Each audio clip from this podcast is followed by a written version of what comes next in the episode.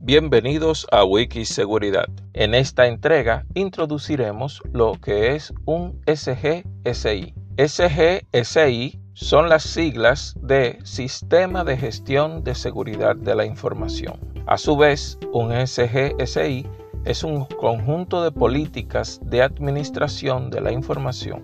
El término viene del inglés Information Security Management System o ISMS. Este término es utilizado principalmente por la ISO IEC 27001, que es un estándar internacional aprobado en octubre de 2005 por la International Organization for Standardization y la International Electrotechnical Commission.